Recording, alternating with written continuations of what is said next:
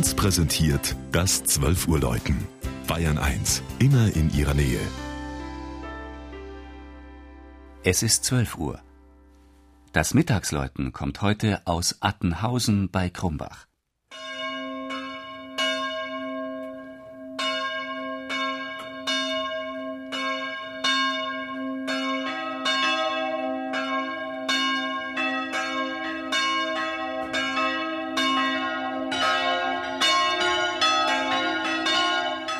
Die schwäbische Gemeinde Attenhausen im Landkreis Günzburg feiert heute das Patroziniumsfest St. Ottmar. So kann es in der Pfarrkirche am Nachmittag Kindergeschrei geben. Denn zur traditionellen Segnung mit der Ottmars-Reliquie dürfen auch die Kleinsten mit. Das barocke Gotteshaus erscheint recht stattlich für ein Dorf mit 360 Einwohnern. Beim Kirchenbau vor rund 250 Jahren zog eine Wallfahrt zahlreiche Gläubige an. 30.000 in einem halben Jahr zählte das Kloster Ursberg um 1760. Seit dem 12. Jahrhundert war Attenhausen Klosterbesitz.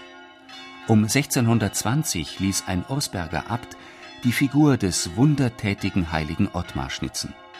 Und 130 Jahre später sorgte der Konvent auch noch für eine Reliquie des Heiligen, des Gründers und ab 1719 ersten Abtes von St. Gallen. Der Erfolg der Wallfahrt brachte aber auch Neider. Pfarrer aus der Umgebung beschwerten sich über Ungehörigkeiten. Ein Untersuchungsbericht hält fest, dass junge Leute den frommen Anlass zur Liederlichkeit nutzten, der zu frönen die waldreiche Umgebung von Attenhausen viel Gelegenheit biete. In der Kirche aber zeugt ein kleiner Schaukasten mit wächsernen Votivgaben von den Leiden der Hilfesuchenden und das kraftvolle Deckenbild des schwäbischen Meisters Franz Martin Kuen zeigt kranke und verzweifelte Mütter, die auf die Fürbitte des Heiligen vertrauen. Die Ottmars Wallfahrt ist eingeschlafen. Aber ältere Dorfbewohner erinnern sich an das jüngste Wunder von Attenhausen. Im April 1944 schlug eine Bombe direkt neben der Kirche ein. Schwere Lehmbrocken und Steine durchlöcherten das Dach aber niemand wurde ernsthaft verletzt.